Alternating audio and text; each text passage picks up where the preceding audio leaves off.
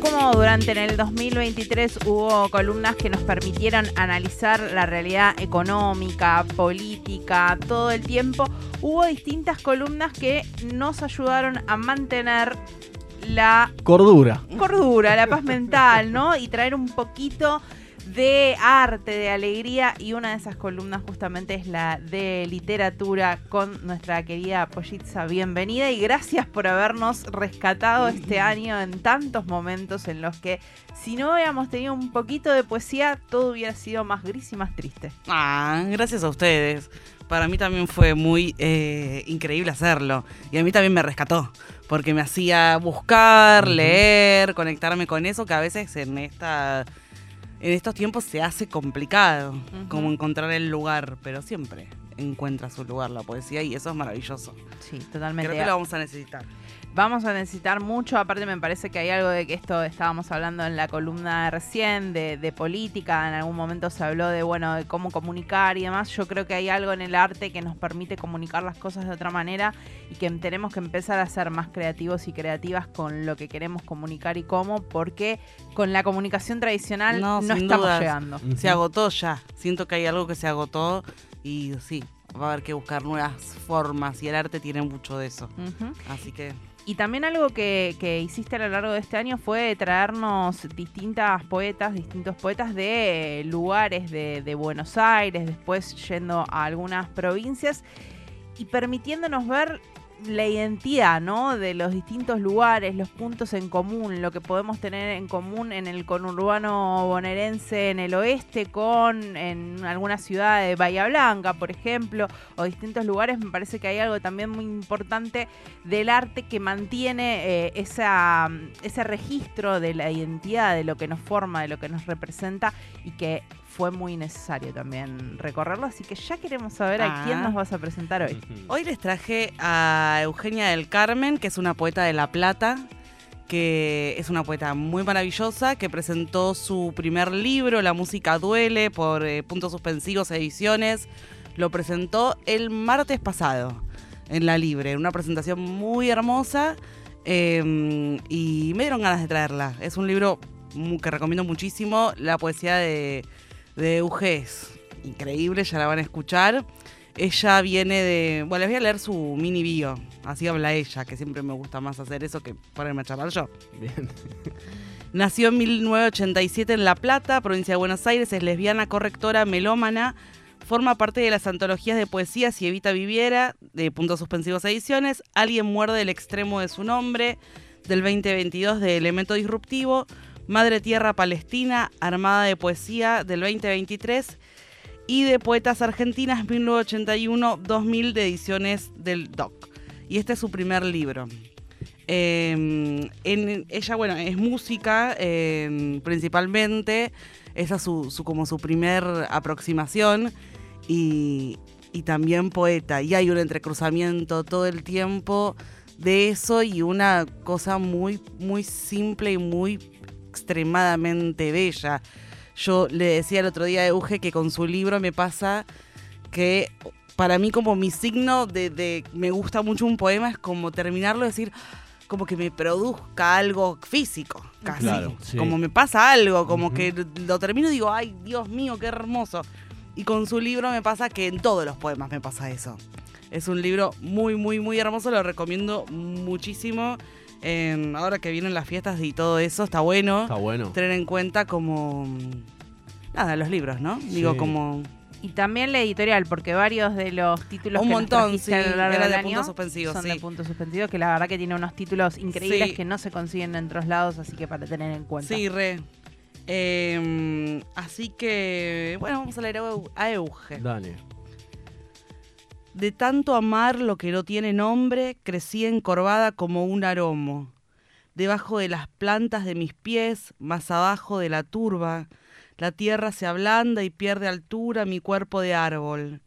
Casi por errar encuentra el atolladero, mi pantano que gusta de tragar cosas pequeñas, cajitas musicales, sorpresas de chocolate, frutos como nueces que en su redondez atraen mariposas y abejas diminutas, la punta de una cruz que se escapó de los terrores nocturnos de una anciana, un caracol minúsculo como un grano de arroz, una jarrita de acero que desenterró el mar, pienso en ellas todo el tiempo, duele su ternura en mi cuerpo como una mala noticia.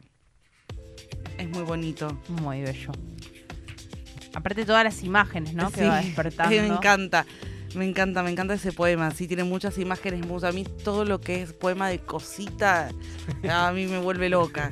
Poema con cosita que, tiene una cosita, que tiene una cosita. Yo desde que, mira, desde que soy chiquita con las Polly Pocket, no sé, ¿te acordás que eran las muñequitas que tenía la casita? Bueno, de ahí que es mi cosa eso. Al dolor lo hice a mano una artesanía. Herí sin piedad un paisaje que no era mío, ofrecido a mi cuerpo. Escarbé con los dedos la herida como un arte, inventé la palabra crueldad, la agité contra el mundo, el mundo de otras, hasta oír el eco de mí misma, de mi voz fracturando el silencio, mi vergüenza, vergüenza de esa mano mía que empuñó la peor de las lenguas, frotada en la piedra como un cuchillo. Este es un poema que escribe a la memoria de Patricia Cavalli, que es una poeta italiana que murió este, el año pasado. Un animal herido, alguien me ha dicho, no se amansa por la herida. Yo le respondo que en verdad sí, que un poema ruge.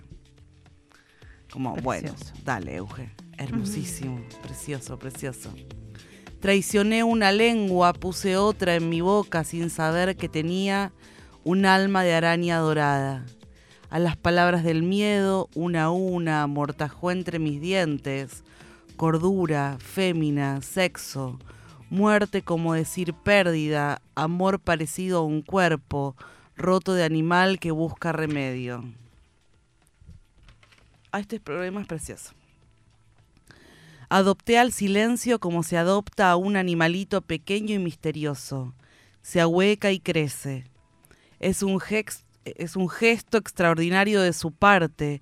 Llora si tiene hambre, no es un secreto. Lo extravié en la última mudanza. No fue una victoria el arte de esconderlo en una caja forrada de flores pintadas, a mano alzada por un cariño que entorpece los humores del ojo. Son muy bonitos. Qué lindo. Son hermosos. La poesía de, de Eugenia es preciosa y poema a poema como siento que además es un libro que, que lleva, que es lindo de leer, digo, lleva muchas lecturas, como que tiene una primera...